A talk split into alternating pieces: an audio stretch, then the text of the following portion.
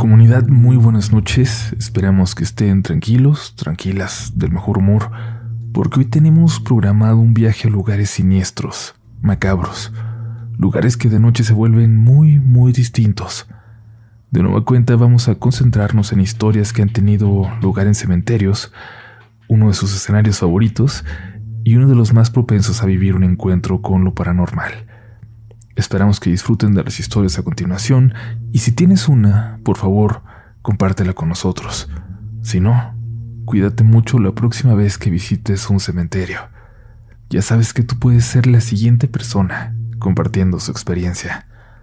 Yo soy Uriel Reyes y lo único que te puedo decir es apaga la luz, ve por tu café y déjate llevar por los siguientes relatos de la noche.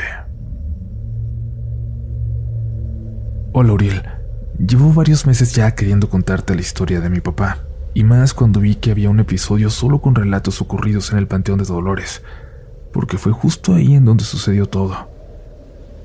Hace más o menos seis años mi papá acostumbraba ir muy seguido a la tumba de mi abuelo. Esa tumba está a un lado de una muy famosa que tiene un busto de metal de un general. De esta, la gente dice que a veces esa figura habla pero eso solo lo doy como referencia, por si alguien conoce el lugar donde está ubicada y quiere ir a comprobarlo.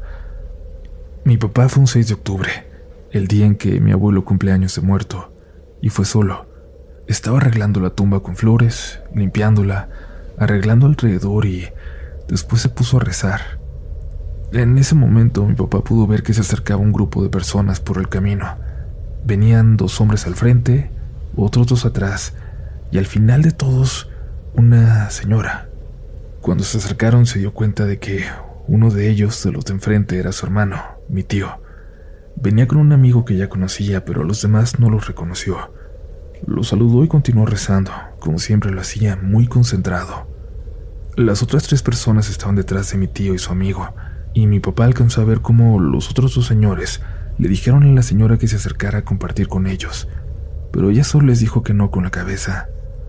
Mi papá siguió rezando arrodillado, y cuando terminó se paró a saludar bien a mi tío. Se dio cuenta que ya no estaban los otros dos señores, ni la señora de hasta atrás, solo mi tío y su amigo.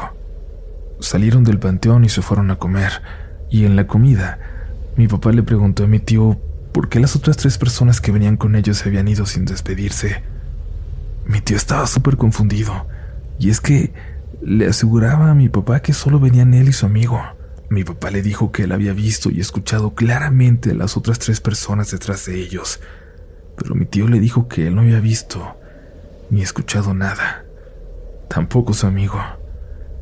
A mi papá se le hacía imposible que no los hubieran escuchado, porque mi tío estaba más cerca de ellos y pues era obvio que los tenía que al menos haber oído, pero no.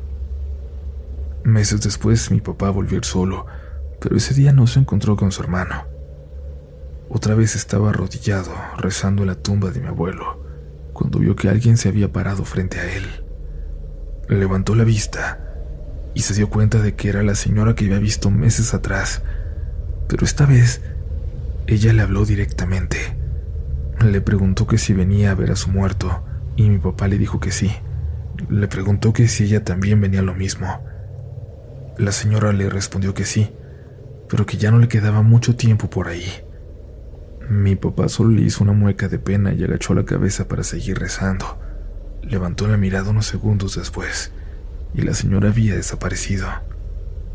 Nunca más ha vuelto a verla. Tengo la necesidad de contar una historia, una de la que fui testigo, aunque quizás no el actor principal. Sucedió en un cementerio judío de la Ciudad de México uno muy viejo que tiene tumbas hasta de la época de la Revolución. Yo no soy judío, no soy religioso, eso se quedó atrás en mi familia, pero acompañaba a mi abuelo cuando era niño a visitar a sus muertos, a meditar un rato ahí. Era un lugar muy tranquilo. Con mi abuelo, con su muerte, se perdió esa religión, se perdió el idioma alemán, que mi mamá practicó ya muy poco cuando era niña y del que se fue olvidando al crecer. Ella ya es totalmente mexicana, nosotros también, pero de vez en cuando hacemos cosas para conectar con esos familiares que ya no están. y en algunas ocasiones acudimos a ese cementerio, aunque ya no estuviera mi abuelo con nosotros. Cuando sucede esto que les cuento, yo tenía tanto sin ir que me fui olvidando de las tumbas que visitaba con él. En esa ocasión nos acompañó Alberto, la pareja de mi madre.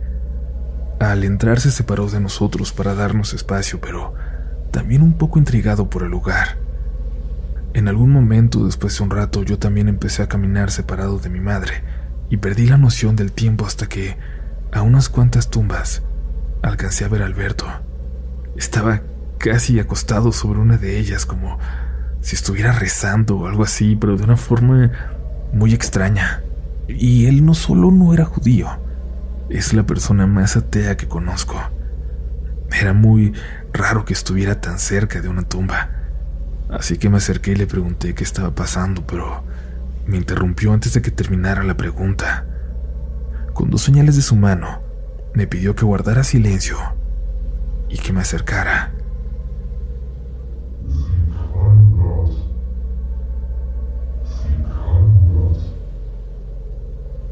Alcanzamos a escuchar una voz a lo lejos. Alberto me preguntó si también podía escuchar eso y le respondí que sí. Nunca había visto esa tumba, pero era muy vieja y... Lo que escuchábamos, les juro, parecía venir de ahí adentro. Me paré un momento y busqué a mi mamá. La vi a lo lejos. Había encontrado las tumbas que el abuelo visitaba. Fui por ella y le pedí que viniera con nosotros. Le dije que tenía que escuchar algo, que se escuchaba una voz muy extraña que parecía salir de una de las tumbas. Mi mamá sonrió, seguramente incrédula de lo que le acababa de decir, y caminó conmigo hasta donde Alberto parecía cada vez más decidido a descubrir de dónde venía esa voz. Le estaba dando vueltas a la tumba, le revisaba cada centímetro, intentaba encontrar una explicación. Cuando llegó mi mamá, aquella voz se cayó. Ni ella, ni Alberto, ni yo pudimos escuchar nada más. Parecía que lo que fuera que estaba diciendo eso había decidido quedarse en silencio. Le prometimos que se escuchaba algo y mi mamá solo se rió y nos dijo que era hora de volver. Teníamos una comida pronto a la que teníamos que llegar.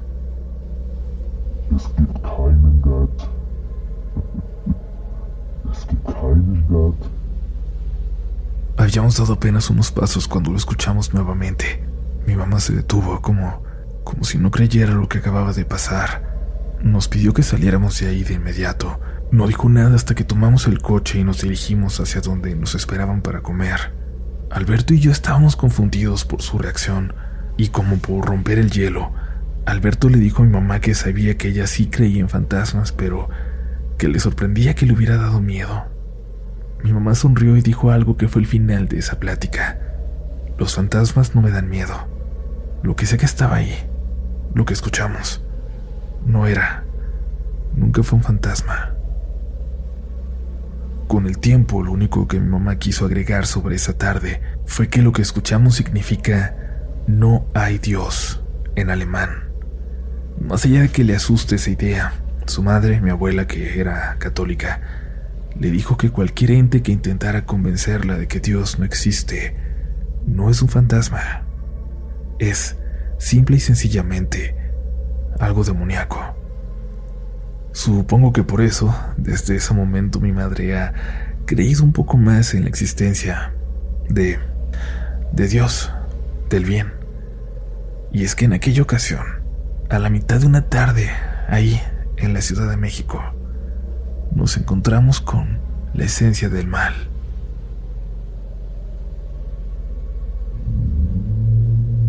Y recuerda que si tú has tenido alguna experiencia similar, por favor, no dudes en confiar, en compartirla con nosotros.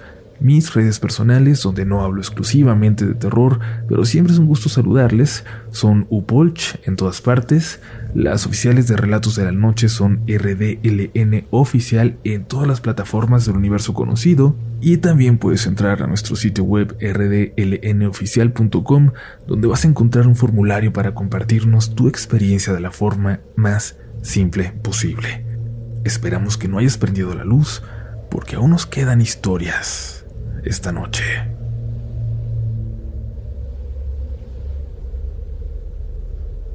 Hola comunidad. No sé cómo es en México, pero en mi país, al menos en las grandes ciudades, muchos de los cementerios están a las afueras. Son muy raros los que están dentro de las urbes, y esto es sobre todo porque tal vez crecieron y los alcanzaron. Cuando estudiaba en la universidad tomé todos los trabajos posibles para ayudar a mis padres a pagar por mis estudios, sobre todo porque mi carrera, gastronomía, es bastante costosa. De hecho, esto que les voy a contar sucedió cuando estaba de vacaciones, pero tenía hasta tres trabajos al mismo tiempo. Estaba intentando alcanzar a ahorrar para irme a hacer mis prácticas un semestre a España. De entre todas las cosas a las que apliqué, en una agencia de seguridad donde trabajaba un ex compañero de la escuela de mi padre, me aceptaron para cubrir descansos en el horario nocturno. Se comprometió este señor a darme lugares donde pudiera dormir por ratos y así descansar un poco de los demás empleos que tenía. A mí me pareció un acuerdo excelente, un gran favor que me estaban haciendo, y por lo regular me tocaron oficinas, fábricas y demás lugares en los que, si les soy honestos, ni siquiera hacía rondines. Casi siempre me acomodaba en una silla, me dormía por ratos y descansaba y por la mañana esperaba al otro guardia que se quedaba y me iba a casa a darme un baño para continuar con el día en el otro empleo. Suena más pesado de lo que en realidad era, pero les voy a contar de un lugar en particular al que me enviaron una noche, a un cementerio. Y sí, a mí también me pareció extraño necesitar un guardia en un cementerio. Me presenté a las oficinas pues me dijeron que alguien me llevaría a este lugar bastante lejos de la ciudad y también pasarían por mí en la mañana. Ya no había transporte que llegara hasta ese punto, así que uno de los supervisores tenía que llevar y traer a la gente. Pocos aceptaban ir a ir, pero al parecer sabían por ahí que me estaban haciendo favores, que me estaban dando los lugares más fáciles, y alguien decidió que me enviarían ahí aquella noche. El pretexto fue que también ahí me podría quedar dormidito, Así me dijo el supervisor como reprochándome.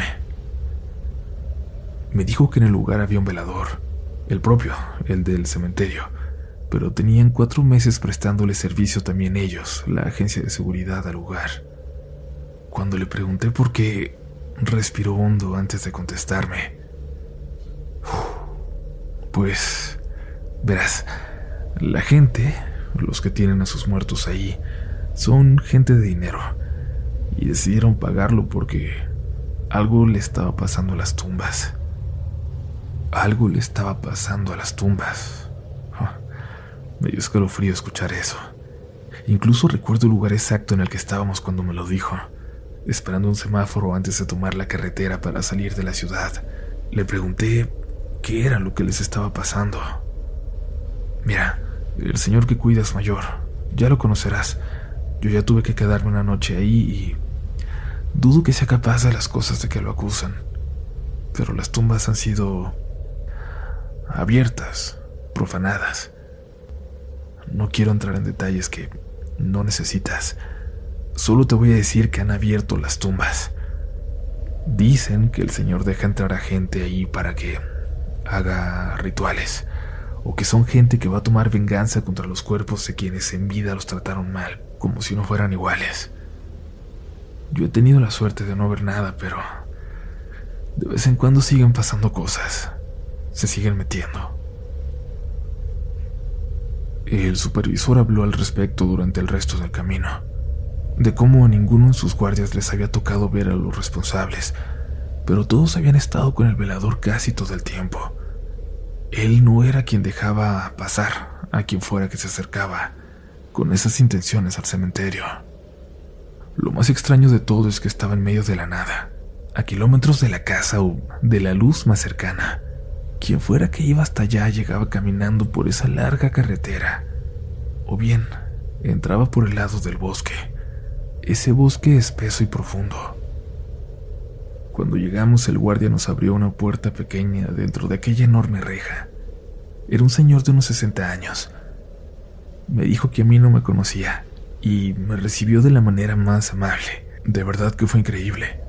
Me ofreció café y algunas galletas que tenía, y me dijo que él estaba más tranquilo desde que nosotros llevábamos guardias también, que aquel lugar nunca le había gustado de noche, cuando tenía que cuidarlo solo. El supervisor se quedó a tomarse un café con nosotros. Lo necesitaría para no quedarse dormido en el camino de vuelta, dijo. El velador me dijo que podía quedarme ahí, que le una ronda de vez en cuando, pero que en realidad no era necesario. Yo de todas formas intenté quedarme despierto un buen rato hasta que el sueño me venció por completo. Me desperté muy tarde en la madrugada por el sonido del viento que se metía por una rendija de la puerta. El velador estaba dormido en la silla frente a mí. Tomé su lámpara y salí. Cuando la encendí me di cuenta de una cosa. Era la primera vez que miraba hacia adentro del cementerio.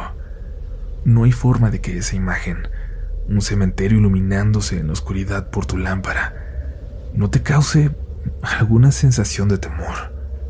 Decidí dar una vuelta para al menos conocer el lugar, sin alejarme, pero de alguna forma, cuando pensé que iba a regresar por un camino paralelo por el que me adentré, terminé perdiéndome en el interior de aquel lugar.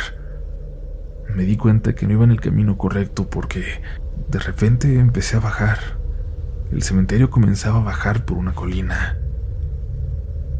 No quise avanzar más cuando vi que se hacía más pronunciada la pendiente. No se veía final en aquellas filas de tumbas y decidí regresar, pero... Un sonido a mis espaldas llamó mi atención. De nuevo miré hacia abajo y... Había algo. Algo allá abajo. Un animal probablemente haciendo un sonido que no reconocía. Decidí bajar un poco más. No me podía permitir que algo ocurriera esa noche en la que yo estaba ahí. Tenía dos opciones. Hacer ruido e intentar asustar a cualquier persona que anduviera ahí, para que corriera al saberse descubierto. O apagar la lámpara y avanzar de forma sigilosa, para sorprender a quien sea que estuviera ahí. Pensé que la primera podía ser peligrosa. Si era una persona armada me vería antes de que yo pudiera verle.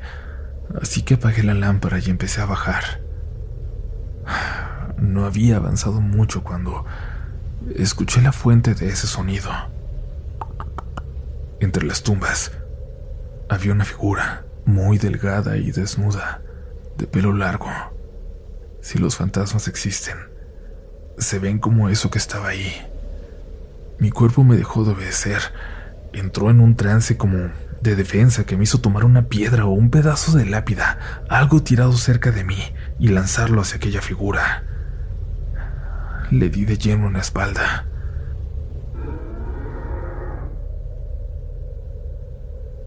Chilló y volteó hacia mí. Los ojos le brillaron, pero les juro que parecía no tener boca. Me vio pero salió corriendo hacia la oscuridad y yo regresé corriendo hasta la caseta del velador al que desperté con mis gritos. Nos encerramos ahí hasta que amaneció. El velador parecía estar acostumbrado a hacerlo. En cuanto empezó a salir el sol caminamos hasta donde había tenido aquel encuentro. Nos dimos cuenta que esa persona, esa mujer por llamarlo de alguna forma, había logrado romper un pedazo de lápida, arrancarlo no parecía haber usado ningún tipo de herramienta. No pude creer la suerte que tuve de actuar, porque si no, si no hubiera hecho eso, si, si no hubiera apagado la lámpara, quizás me hubiera visto antes a mí. El velador me dijo que si decía lo que vi, solo se iban a burlar de mí, así que solo reportamos que vimos a alguien allá adentro, pero no dijimos cómo era. Aún pienso en él, en que se quedó a trabajar ahí, a donde yo no volví.